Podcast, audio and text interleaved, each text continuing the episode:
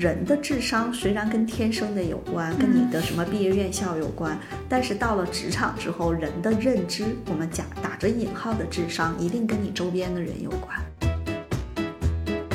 啊，我觉得这个稍微说起来，大家可能会说我替资本家说话。我其实觉得小伙伴在年轻的时候应该多去创造一些被剥削的机会。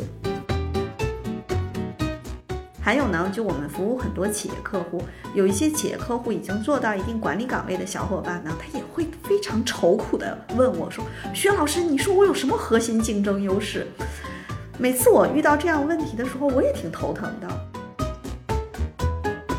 包括我就说，能传局让这件事情往下走，也叫核心竞争优势。对他起码传局，他也得知道传谁呀？对呀，对呀。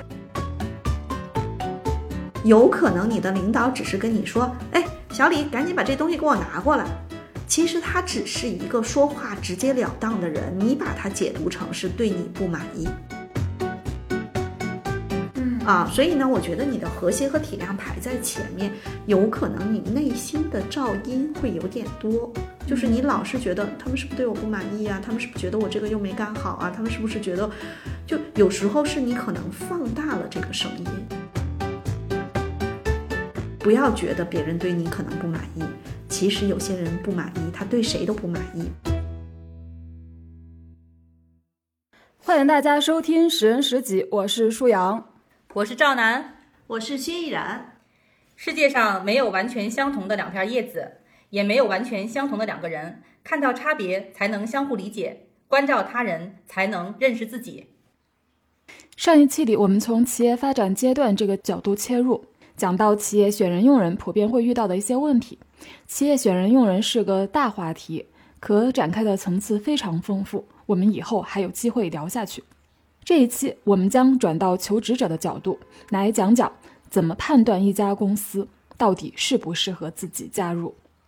我们还会回应薛然老师经常会被问到的一个让他不吐不快的问题，以及回应一位听友的咨询。呃，刚才其实我们都是从企业的角度来说怎么选人用人嘛。那其实反过来，其实我们刚才说的那些对求职者，他们其实也是有启发的。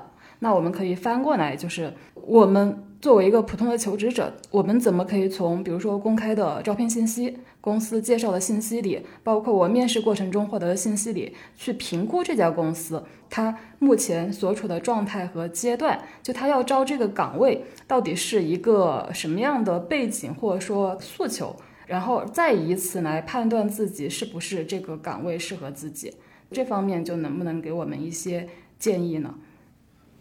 当然，其实我们说这本身就是就是一体两面的。嗯，对小伙伴去选一份工作的时候，哈，我觉得大家一定要去想一下，就是我想做什么事儿，跟什么人在一起。得到什么样的回报？是当下的回报还是未来的回报？嗯，我觉得有些时候我会发现辅导一些小伙伴，他想的特别清楚的时候，你觉得他做选择的时候，其实就是他那个有一个评价的体系。嗯，但是有些小伙伴呢，其实是很糊涂，他把这些事情呢因素交织在一起。他说好像挺好的，嗯，他们人挺 nice 的，他们公司也还行吧。嗯，就当这些点的时候，其实他并不知道自己要什么。啊，那有的时候我们去想嘛，一个人在不同的年龄阶段，我们要的东西是不一样的啊。不同的人个性不一样，他要的东西也是不太一样的。所以我们在前几期的时候，其实。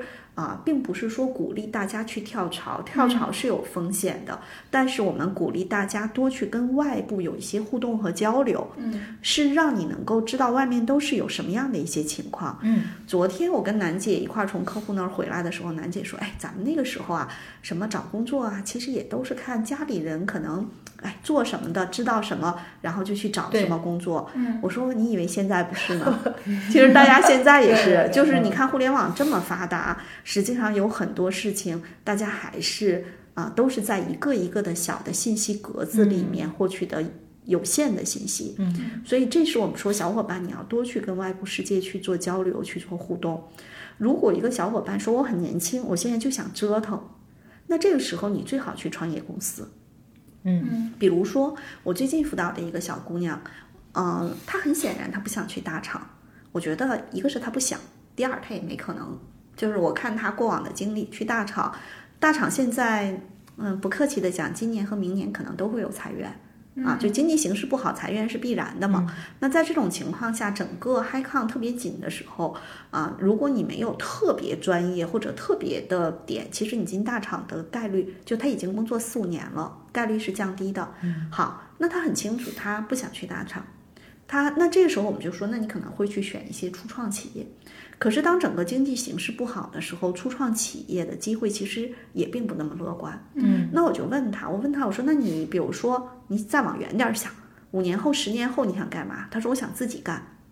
我说，那你要这么说，其实这事儿就好做选择了。嗯，你现在不就可以随便折腾吗？因为你现在随便折腾的目的都是为了以后自己干。嗯，就说句不太好听的话，现在有一个公司给我发了一个 offer，这个公司很有可能明年就 game over 了。但是他现在给我的授权还挺大，让我去折腾，去谈商务，去谈各种合作，可以去呀。因为你的目的是为了以后自己干。嗯，但是如果这个小伙伴说，我现在有房贷。然后呢，我老婆可能明年要生二胎，比如说一个男生说，我现在一定要求稳，那其实你也好选嘛，对吧？所以我们一定要知道大家自己要选什么。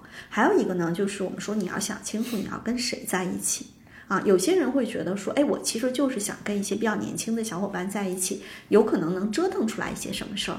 那你可以去看一看这个公司。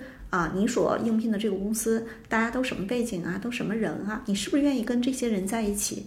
我以前我记得我跟舒阳聊过这个问题，就是。啊，人的智商虽然跟天生的有关，跟你的什么毕业院校有关，但是到了职场之后，人的认知，我们讲打着引号的智商，一定跟你周边的人有关。嗯嗯，对吧？你比如说你周边的人的这个认知啊、能力啊各方面强，他一定会帮你带动的强。嗯，所以我们也是选跟什么人在一起。关于回报这件事情也是，有些人就想挣快钱，有些人说我现在，比如说啊，举一个例子。啊，之前有个小伙伴找我，他说：“薛老师，我其实特别希望拿你作为我的职业的标杆。”我说：“为什么呢？”他说：“我觉得做管理咨询是一个特别有意思的事情。”他工作三年，我哎，我说你现在如果去一个咨询公司，从最基础干起来，你觉得怎么样？他说：“可以呀。”他现在真的就是从北京去了广州的一家咨询公司。嗯，前两天还在跟我讲说，其实干的也挺不容易的，因为也相当于一个大的转型。我跟他说：“你只要想好了未来要要要什么，当下可能很苦，然后回报甚至收入也不高。我觉得你想清楚就 OK 啊。嗯，所以一定要想清楚自己要什么啊。那舒阳问的那个问题就是，如果我想清楚我自己要什么，我还也得找到那个点，对吧？嗯，那我可能去面试，去看这些机会。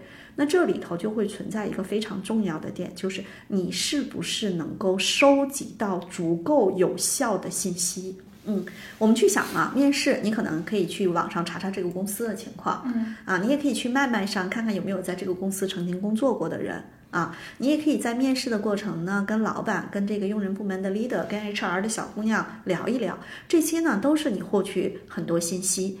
那你获取信息的时候，一种是这种公开的信息。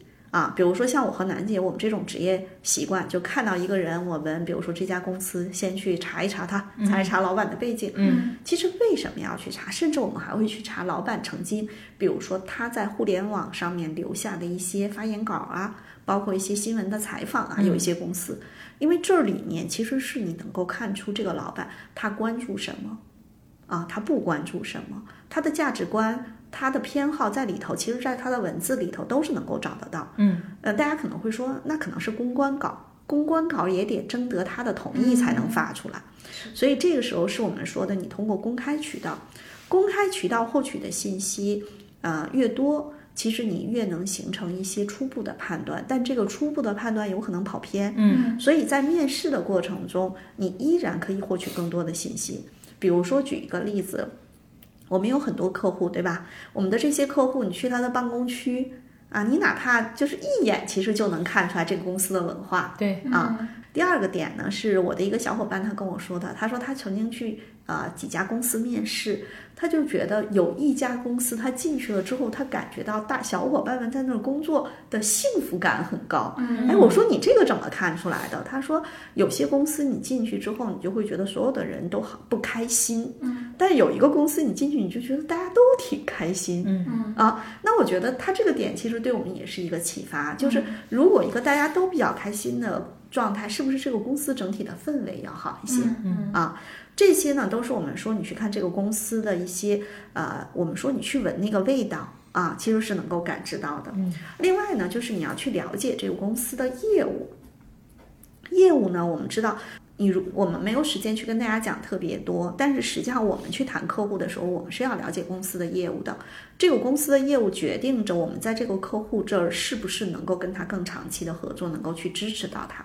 如果他的业务不行，比如说我们可能就不会把它作为我们的目标客户去跟他深入的交流。嗯啊，那你去了解一个公司业务的时候，你完全可以去网上查一下，投资人去分析一个公司业务的时候，他关键看什么？啊，这是在网上你可以查到相关的资料的。嗯啊，包括实际上得到上面也会有老师去写怎么样去分析一个公司，其实这些都是你可以去了解的一些背景信息，这是分析它的业务。另外呢，在面试的过程中，你也可能会问，如果他是 to B 业务为主，你就会问他现在一些核心的大客户，他们主要在哪些领域，有什么样的一些资源，或者现在已经有什么在洽谈的过程中。啊，如果他要是 to C 的，你可能也会关注一下他的目标群体，那他这些啊目标客户的流量主要通过什么方式获得？其实这些都是从业务的角度去理解这个公司是不是有可能做起来，或者根本做不起来。这是从业务的角度，第二个呢，就是从这个老板的角度，老板的风格啊，其实你一眼就能看出来，他一定是偏这种谨慎型的老板，还是偏这种开放型的老板。我们最核心的一个点，谨慎型的老板，他的话是不多的，嗯嗯。啊，开放型的老板他是特别愿意跟你巴拉巴拉说啊，特别主动的去跟你一起表达很多事情。那在这个过程中呢，如果是一个谨慎型的老板，你可能就会发现从他那儿获取有效信息会有点难。没关系啊，你还可以跟 HR 聊啊，你还可以跟用人部门的 leader 聊啊，你还可以跟这个其他的小伙伴聊一聊。那获取信息你会发现啊还是很重要的，但是呢，往往这种稳健派的老板，他的好处呢是考虑问题比较深思熟虑，比较稳，但是也有可能他抓不住商机，嗯啊，甚至有可能会有一种就是啊有些事情可能不太舍得去做大的投入啊。就他的那个风险偏好会弱一些，嗯，啊，那种特别开放的领导，就是他的话也比较多，给你的信息量特别多，这样的人你一定要注意，他的水分也会多，嗯，啊，然后有可能也是偏那种冒进和高风险的人，当他给你释放出特别多信息的时候，你也不能都听，嗯，啊，你要有有一个筛选的过程。所以这个点就是我们会去想说，你去了解他的业务，了解这个公司的文化，了解老板，了解小伙伴在这工作的那个感受，你都可以啊去了解了解啊。我曾经还有一个小伙伴，他跟我说，他说这段时间啊，我其实因为是要准备这个生宝宝，所以呢，我其实不想找一个特别忙的公司。然后他就有一次他去那个，他就跟这个公司远程面试，他说能安排到晚上七点吗？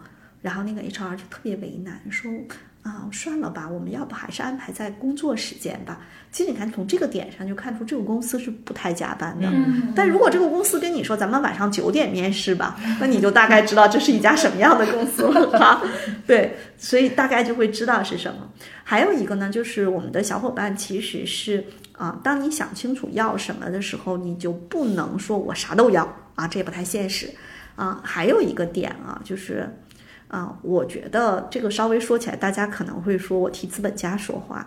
我其实觉得小伙伴在年轻的时候应该多去创造一些被剥削的机会。啊，这个话听起来有点有点问题哈。什么叫被剥削的机会？啊，前两天跟一个朋友聊天，他说他当时呢也会觉得他老板剥削他，啊，让他去弄个网站，他就不太想弄，啊，也没办法，最后老板压着他，他也就弄了。他当时就觉得给我这点钱让我干这么多活儿啊，一男生，但后来他到到第二个公司的时候，他发现恰恰是第一家公司他有过搭网站的这个经验，他在第二家公司才有了更多的机会。嗯，这就是我们说，就是有的时候要多制造一点被剥削的机会，因为。呃，我们不是替公司说话，我们是用事实来证明，就是公司好像是并没有给你加薪，让你干了更多的事情，仿佛在剥削你。但是你知道吗？公司每去做一件事情，除了人工成本之外，还有很多其他的成成本在里头。嗯，而这些成本背后，其实也是老板要去承担的。嗯，让你去做这件事情。有可能做成了，你在这个公司有机会；有可能这件事情没做成，但是你至少还有了历练的机会。所以，有的时候我真的是希望大家在啊中小企业或者在一些初创企业不太不要太计较，嗯啊多去做一些事情，嗯啊尤其是越年轻越不要去计较，嗯啊哎说起来特别有意思，我前两天翻出来一本旧书，这本书里头夹着我的。啊，上硕士期间，一九九九年，一九九九年哈，我在北师大读硕士期间的时候，在一个广告公司啊实习的时候的一张名片，嗯，啊，我当时看到那张名片还蛮感慨的，然后我还去查了一下那个公司，啊，那个公司目前依然还存在着，啊，就是是一家广告公司哈。我当时就在想说，哎，那时候也很年轻，觉得老板好像天天是在剥削大家。嗯，但现在其实想一想，那段经历，我们做广告研究、做市场调研，我觉得还挺好的。就是每一个经历、每一件事情都不会白做。嗯嗯，我我想说一下关于被剥削啊，我觉得是打引号的。我觉得我是充分享受了这个被剥削的红利。啊。因为之前前几期可能会说过，大家一提楠姐，好像这个一年里面换了那么多份工作。后来我还真的是拿了一张纸，自己梳理一下自己都干过什么，也特别感谢曾经接纳我在那么短时间里面跳槽的领导。那么后来呢，在呃职场的发展里面，其实组织从小到大一定会面临着各种各样出现的一些新的机会。嗯，然后在这个时候，通常我会我来试试啊，去跟老板会去自荐。然后易安老师因为之前也是我们企业的外部顾问，所以对我们企业的情况会很了解。嗯，包括楠姐为什么会从一个金融的这个 HRD，金融集团的 HRD，然后转型去做商业这个部分的业务，其实很大一个部分就是老板给机会，你愿意去接这个机会。对，而且有很多时候我知道。因为我太清楚了哈，是他们公司的外部顾问嘛。其实有的时候我心里都会有一点，嗯，不太不太舒服，就是都没有给到我们楠姐那么多钱，让我们楠姐干了那么多活儿。因为人嘛，他就我老在讲，人和人在一起，他有感情就会有立场啊。虽然我是公司的外部顾问，但也会这样去想啊。当然，其实从公司的角度，他可能也会有诸多的考虑哈，各方面啊。但是事实上，真的是叫每一件事情都不会白干。嗯嗯嗯。是，而且就是刚刚薛老师说到那个，就是约面试时间是 HR 是说我们还是工作时间，还是说约到九点？我觉得如果是我的话，我首先会觉得约到九晚上九点那家公司更靠谱，说明他们活儿比较多。对，但是有一些人可能会觉得就被剥削嘛。其实还有一个就是想清楚自己要什么啊。我觉得有些人可能我追求稳定。有些人追求的是工作和生活的平衡啊，有些人对又说到了，我们就是工作狂哈，大晚上在这儿录音。但但那个前提是，就如果说就是这，比如说这两家公司都是小公司的话，我觉得这个比较就比较明显。可能在一些大公司，就大家就工作时间跟下班可能分得很清楚。啊，这样的公司越来越少了，是吗？对，我觉得现在真的说到内卷这个词。啊，实话实说，我们现在去看，除了一些相对比较传统的大公司，不管是央企、国企和外企，啊，很多公司都在加班。对，啊，包括现在有很多国企的小伙伴也是加班加的很厉害。嗯，我记得当时是二零零几年啊，当时在咨询公司，我们做北京移动的项目，然后嗯，北京移动也是央企嘛，国企。后来我们啊，有的时候从北京移动那边忙完，下午六点多。然后他们的小伙伴都说啊，我们还有我还有很多事情要做。就那个时间点，我问他们的那个每天下班的时间，很多人都是八九点钟。嗯，就大家不要觉得是就是就是加班我倒不是说加班一定好啊，但是我想说的是，现在的职场环境里面可能真的挺难的。哎，我在这儿插一句哈，前一段时间我们做了一个项目，一个大厂的项目，然后呢跟他们的这个业务的老大聊得还挺好的。聊的过程中呢，我就说到他们，他们本来就安排半天的课程，然后我们说半天这个内容真的讲不完。最后好不容易安排到了一天，嗯，安排到一天的时候呢，中午呢给大家多放了一点时间，是因为他们要回钉钉去工，就去工作。晚上下课了之后，他们依然还要去工作哈。嗯，我就跟他们的这个业务老大说，我说，嗯，为什么大家这么忙，都是十一点、十二点在下班？我说这个是能够通过呃增加人。就是能改变的嘛。嗯。后来我们中午吃饭的时候聊了聊，不能。嗯。就是比如说，咱们想一下，如果咱搬砖头或者咱刷墙，嗯，那可以增加人，嗯，去把这个工作不用去加班。嗯。但后来他说，他们现在的那种业务的挑战的难度非常大，就是这个岗位上的人一定要用更多的时间才能把这件事情做到极致。嗯。哦，这件事情其实还蛮颠覆我的。我原来觉得是说加班呢，多加点人呗。后来我发现不是，就是因为说的直白一点，在小马拉大车的过程中，每一个人都要使出更多的劲儿，才能把车拉起来。嗯嗯。那为什么是这样？是整个外部环境的竞争压力。嗯嗯嗯嗯。是，那我觉得，如果求职者就在进入这样的公司之前，他有这个客观的认知和期待的话，那他其实进去之后，他应该也不会觉得自己被剥削。而且还有一个点，我觉得是这样的，就是啊，大家一定要分清玩笑话和真实的内心的声音。嗯有些时候大家开玩笑说又被资本家剥削了，有可能只是个玩笑话。嗯啊，但是呢，说者是个玩笑话，听者还真以为是这样。嗯啊，包括有非常多比较年轻的，对这个现实生活没有那么了解的小伙伴，他觉得是被资本家剥削了。其实被资本家剥削的人，其实可能只是说说而已。就关于求职者怎么去就是判断一家公司目前的一个情况，就我有就两个场景，就想问一下，就比如说我曾经见过一些，也不是一些呢，可能就一个。就是比较奇葩的创业公司，他一年前招人的时候什么都没有，过了一年还是什么都没有，但还在招人。就他们可能会说，因为我们一直没有招到合适的人。然后，那你怎么判断这样的公司，它到底是因是因为没有招到所谓合适的人呢，还是说这家公司就是没戏？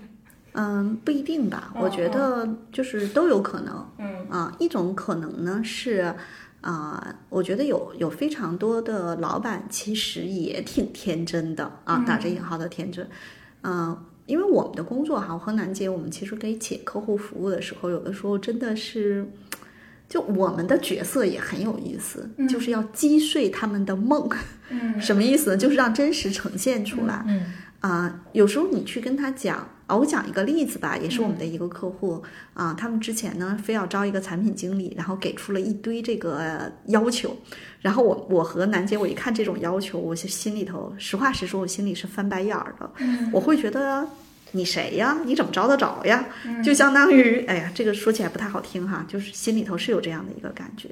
但我就在这点上特别佩服楠姐，我觉得楠姐会是一个啊，特别能够去既理解客户，也能够把这件事情真的做到位。然后他就在这个过程中，他就帮客户去收简历，然后去沟通，跟候选人沟通，然后呢，去在这些所有的简历中去提出来每一份简历里面的可能性、亮点啊，为什么他推荐这个不推荐那个？最后实际上真正帮他们推荐已经入职的人，并不是他们的这个用人部门的 leader 所要求的那个、那个情况。嗯那刚才呢，比如说舒阳说的那个例子呢，我我觉得也有一种可能，就是他会有一个不切实际的期待，嗯然后呢，一直就卡在这个不切实际的期待中，也有这种可能。第二种可能呢，是他可能也招到了一些人不好用，可能也离开了。嗯嗯第三种情况，的确这公司不行，就是他觉得我只要招到这个人，我的业务就做起来了。事实上，那业务没做起来，你也没办法吸引那样的人嗯啊，都有可能，我觉得。嗯然后呢，第二个场景就其实有的时候你去面试某些公司的某个岗位的时候，就你总是会觉得好像他的岗位描述不清不楚。你面试的时候直接问对方，好像你得到的答案也是不清不楚，或者对方会给你说什么什么，就都在探索呀，都有空间啊，就或者我们鼓励自我驱动这样的话。那怎么判断这家公司它确实对你来说是有各种可能性呢？还是说这个老板其实也不知道自己要干嘛？我觉得是我们是这样的，还是要回到他的业务上。嗯，就有些业务是一个非常初创型的企业。嗯啊，你比如说，我们举个例子哈啊，比如说我们服务的客户他们是做这种直播电商的，那他最开始招主播的时候，那主播可能会说，我也不知道我能干嘛，说没事儿，你来试试吧。那这种时候，你说他是忽悠人还是怎么样？其实不是，是因为大家都在摸索的过程中。我觉得一种是这个情况，就是他的业务其实并没有成型，他的很多东西呢都是一个啊摸着石头过河的时候，他的岗位的设置呢也就没有办法像那种已经基本有业务雏形的公司，他能把这个东西弄得很清楚。嗯嗯，还有一种情况呢，是很多老板呢其实自己本身并没有真正的。在一个企业，在一个比较规范的企业中，啊，有过比较多的经验，嗯，所以他对于这个事情呢，也是，嗯，就是比较懵，他会觉得这都行啊，放这儿也行，放那儿也行，那反正就他们也没经验，所以他对于很多事情呢，可能也是模棱两可的，就像舒阳说的，他可能也并没有想清楚。当然，还有一种情况就是他的老板真是觉得。每啊，对我突然想起来一个例子啊，一会儿跟大家讲，就他会觉得都可以啊，因为这个事情呢是我印象特别深刻的。嗯，这个女孩之前是在外地做财务，然后呢，她后来到了一个公司，一个教育类的公司做偏新媒体运营。然后她来找我做咨询的时候呢，我其实是有这么几个点。第一个呢，我看嗯，她应该非常喜欢写作，而且可能也上过一些新媒体运营的课程。嗯。但是我们知道，从财务转新媒体运营，而且是换了一个城市，从外地来北京，啊，我就会有一个初步判断，他是通过朋友内推啊，或者亲戚朋友内推去的这个公司。事实不是，就是这个判断，我的判断是错的。嗯啊，因为我的判断，我估计百分之八九十可能都是这样，但这个小姑娘的例子就是那百分之十。嗯，他说呢，是当时这个公司的老板。啊，他们就是做一些这种非传统的一些教育类的一些创新教育的。然后呢，他选人的时候啊，这个老板的背景是一个外企，而且其实做的还可以。嗯啊，就他的公司规模不大，但是还是有一定影响力的。啊，然后我因为也去查了这个公司，我觉得很有趣儿嘛，我就去查了一下这个公司。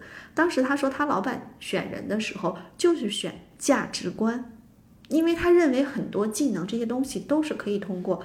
培养或者说啊实践慢慢去提升的，嗯，所以那你比如说，就像我说的，他可能对这个岗位对啊让他管新媒体，但是这个小姑娘是有比较强的那个社交属性的，她也特别喜欢跟人打交道，嗯，所以她老板有一次跟她说，新媒体这个事情你要不啊你这个你带一个人让这个让一个新人把这事儿带起来，你去管人力吧，嗯，对，就是这其实是有一点点颠覆我的。原有的认知，因为我们也是相当于不管是服务客户，还是之前的这种工作背景，还是在这种相对有一定规模的企业里头做过。那你像我刚才讲这个例子，就是那很有可能这个老板就是说我只看价值观，我们就看你自己去，有可能他没骗你，他就是这样在做的。嗯嗯嗯，是。好，那下面就进入我们的回答听友咨询的阶段。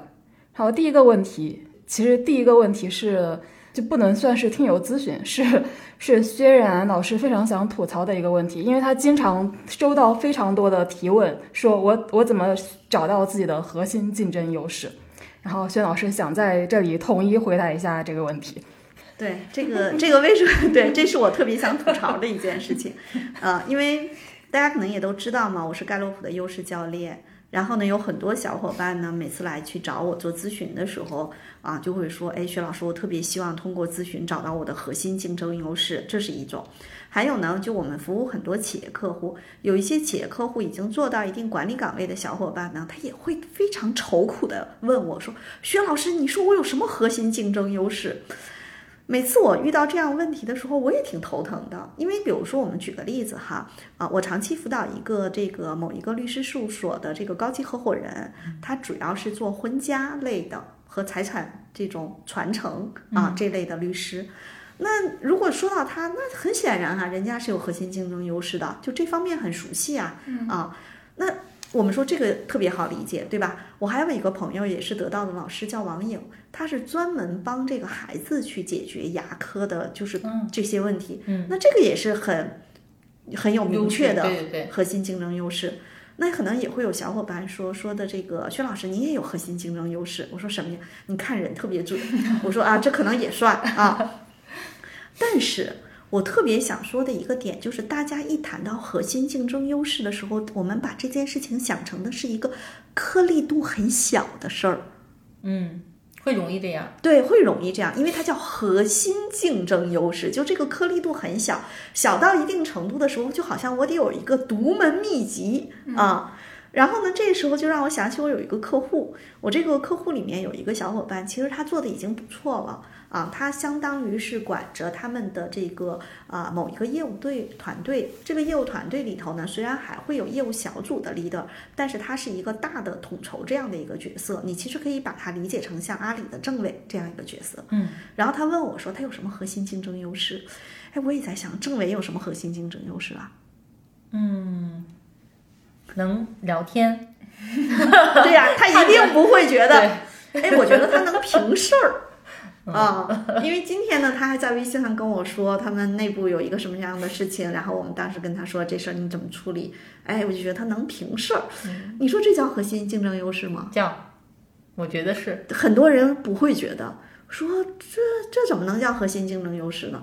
我还有一个小伙伴特别有意思，他这个工作年限也不是特别长。我当时看他盖楼普报告的时候，我跟他开了个玩笑话，我说我发现你有个优势叫能成事儿。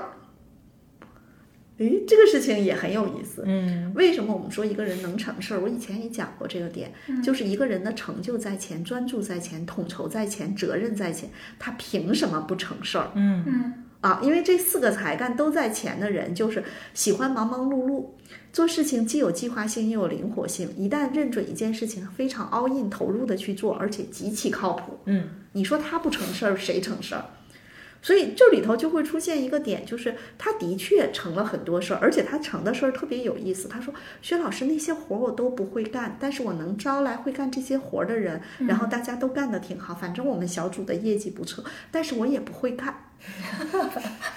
这个听起来也挺奇葩的，是吧？但事实就是这样。”然后这个小伙伴最近在职场中也遇到了一个挑战，所以呢，他因为他并不是一个有专业技能，就你如果有个专业技能呢，他就相当于一把钥匙开一把锁，就我有这把钥匙，灯捅进去了，我就开开了。嗯。但是你说我能成事儿，这个核心竞争优势就会显得非常有意思。他实际上是要找到一个战场的，嗯嗯，就是只要这个战场给到他，只要有目标。给他资源，他就能成事儿。嗯，其实仔细想一想，是不是有很多业务的 leader 都是这样的？对，是。只要你给我明确的目标，你给我相应的资源，我就会想尽各种办法把这事儿给你做成。我不仅对业务有极具的洞察力，有分析和判断的能力，我也能够知道什么人我怎么去调动他，我怎么排兵布阵。嗯嗯，这不叫核心竞争优势吗？但是它不是把钥匙。大家老想那钥匙，我是个牙医，我是个眼科医生，我是一个专门做啊移植手术的外科医生。哎，我这叫有核心竞争优势。对，我觉得好像，嗯，要说到核心竞争优势，第一概念可能更先想到的是你在这个人在某些方面有非常突出的技能，专业技能，对专业技能。但是我觉得刚才讲到那个盖洛普之后，会发现其实核心竞争优势的概念，其实底层是一种又又可以用一种综合的能力去体现。对，有些人是专精路线，嗯，有一些人其实就是干什么能成什么。嗯嗯。所以为什么我想吐槽这件事情，就是大家老觉得说我能干成那些事儿，不觉得自己核心竞争优势，非要找一个那个所谓特别细的颗粒度的钥匙。啊，他只觉得那才叫核心竞争优势。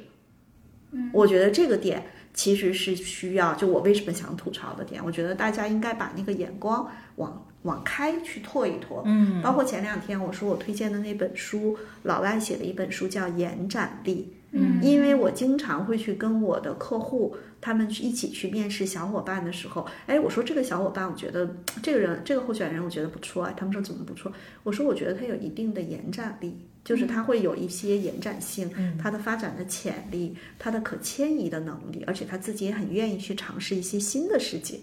我觉得往往是这样的人，我会更欣赏，因为他的核心竞争优势并不是一个固定的钥匙。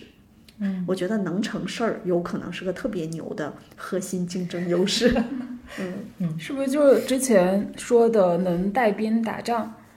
嗯，我觉得也不一定。比如说举个例子哈，就是有一些人他未必是那种带兵打仗。就是我们说到领导力的风格，就像我刚才讲的那个小伙伴，你看到他其实并不是带兵打仗，他就是有一些最基本的业务判断，然后呢把人放在合适的地方。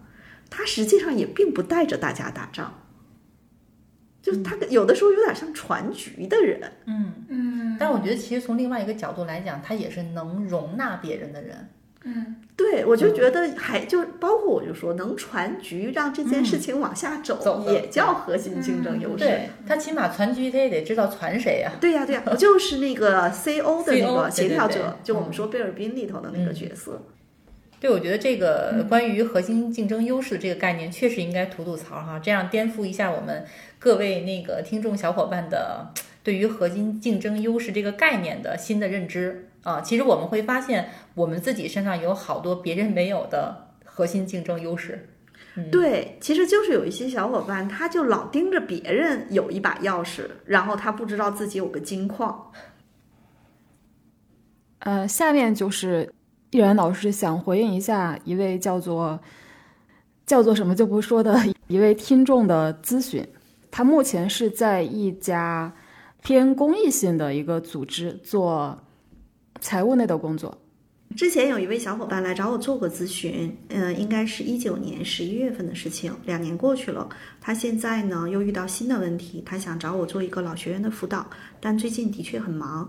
后来我就建议他呢把一些相关的资料提交过来，我们在呃播客里面给他一些建议。我觉得这样的话呢，不仅仅是对他个人会有一个指点，也可能呢对小伙伴也都会有一些启发。嗯嗯，这小伙伴呢，他今天把他的盖洛普的报告也发给我了，一会儿我也会去讲一讲他的报告。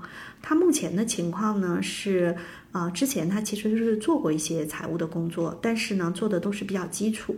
他这一次找工作呢，是特别希望能够在财务工作上做得更专精一些。可是他进入了一家公司，然后呢被借调到了一个呃社会团体啊，就是非盈利性的社会团体去工作，而这个地方的财务其实是跟很多行政，包括一些琐碎的办公室的工作呢，其实都在一起。比如说又要各种登记呀、什么都是各种各样的手续，还会有一些什么会议的组织。然后他现在就会觉得说，他不想在这种文书和秘书的路上去走，他希望自己能够更专精去做财务的工作啊、所以他特别想去离职，但是家里人呢也会建议他不要离职。啊、我也不建议他离职，但是他自己的目前会觉得工作压力特别大，状态也不是特别好，啊、他就会想问问我他该怎么办。那我会觉得我为什么不建议他离职啊？第一个呢，我会非常务实的讲，就是现在的就业形势特别不好，而且这位小伙伴之前也有过一些，呃，这个职业上的空档期。那么在这种情况下，尤其是女生嘛，随着年龄的增长，你再去找工作，如果你空档的时间越长，其实越难。所以我给他的建议是骑驴找马，这是第一点。第二点呢，是他现在的工作跟他内心的这个方向其实有了一些偏差。他内心里头是想在财务工作上能够做得更专精一些，但是当下的岗位实际上有点像大大杂烩，什么都要做。嗯，而且他又不是一个特别擅长去长袖善舞把这件事情都搞定的人，所以他压力也会比较大啊。那我们来看一下这位小伙伴的盖洛普，啊，他是一个，嗯、就是他的特点啊，有三个特点。我通过他的盖洛普，第一个呢，他的责任和排难都排在前面，所以他在做很多事情的时候是有一点点紧，就是举重若轻这件事情是这位小伙伴特别难的一件事情，因为责任在前，排难在前，思维也在前，他有的时候稍微有点容易叫钻牛角尖儿。这个不代表钻牛角尖儿不好，但是有的时候你去想一下，如果这个工作需要你灵活应变，的确，当有这三个才干排在前面，他的战略排在三十三，他就不是一个天生非常灵活应变的人。这是我们所说的出厂设置，但是我还会讲一个点，就是虽然你天生不是灵活应变的人，可是你想没想过，我们只要在职场灵活应变，它是一种能力，你就需要达标。所以这位小伙伴，我也想跟你讲的一个点是，我们不能看到困难就躲，我们要想办法让自己灵活应变的能力。达到一个还 OK 的状态，你才能够在职场上能够去往下去走。就好像是举一个不太恰当的例子，我们知道一个轮子它是圆的才能往下滚，但是如果这个轮子上现在有了一个缺口，它就往下转不下去了。那咱们是不是想个办法让这个缺口先适当的补上？哪怕它可能没有回到特别圆的状态，但是还是能咯楞咯楞的往下走着。这个是我给这位小伙伴的第一个建议，就是有些能力我们是可以通过自己的努力让它达到一个还 OK 的程度，这是第一个点。嗯，第二个点呢，这个小伙伴的和谐和体谅排的特别靠前，所以呢，他也是一个心事比较重的人，就是有的时候想太多，有时候这种感受呢也会卡住。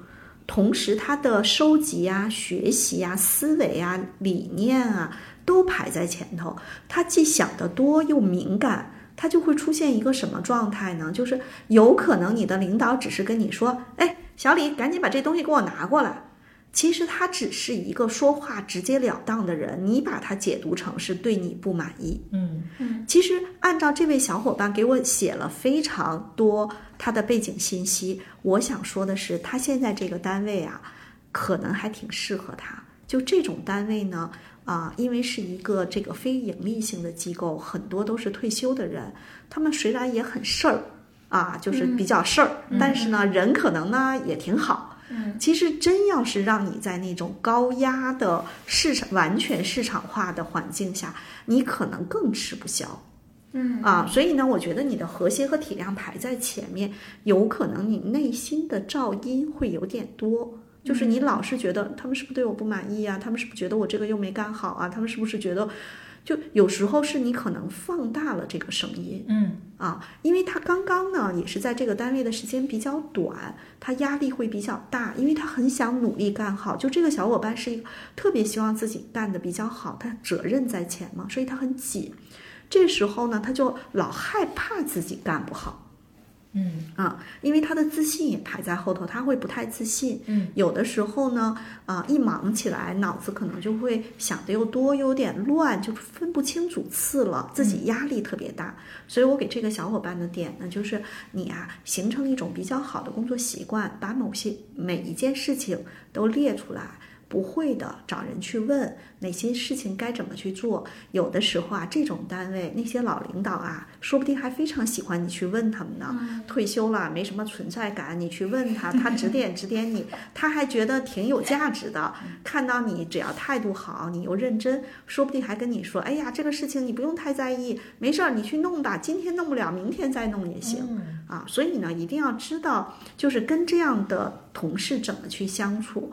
因为我们的很多能力，啊，都有些人是天生就具备，有些小伙伴是你慢慢的在这个工作中啊掌握这个技能，但前提是你要先让自己的心态放平。这个平是什么呢？不要太紧张，不要太焦虑，嗯，不要想太多，不要放大内心的噪音，不要觉得别人对你可能不满意。其实有些人不满意，他对谁都不满意，不是对你不满意。所以呢，我觉得这个小伙伴是，嗯，我建议他骑驴找马。也许在这个单位，啊，慢慢做下来，你把自己的状态调好一点，也可能是在明年春节后，你会发现，哎，有一些工作有可能有新的行政的小伙伴去分担了，你可能就可以慢慢只做财务了啊。好。感谢叶然老师的建议，也希望这位听友就是能够对你有帮助。这期播客咱们就先聊到这儿。听友们如果想追问一些问题，欢迎留言，我们非常需要你的反馈。比如你希望听到什么样子的话题？对本期内容你有没有有话想说的？你还有哪些观察和思考想跟我们一起探讨？也欢迎你直接加入我们的听友群，入群方式在节目介绍页可见。谢谢，再见。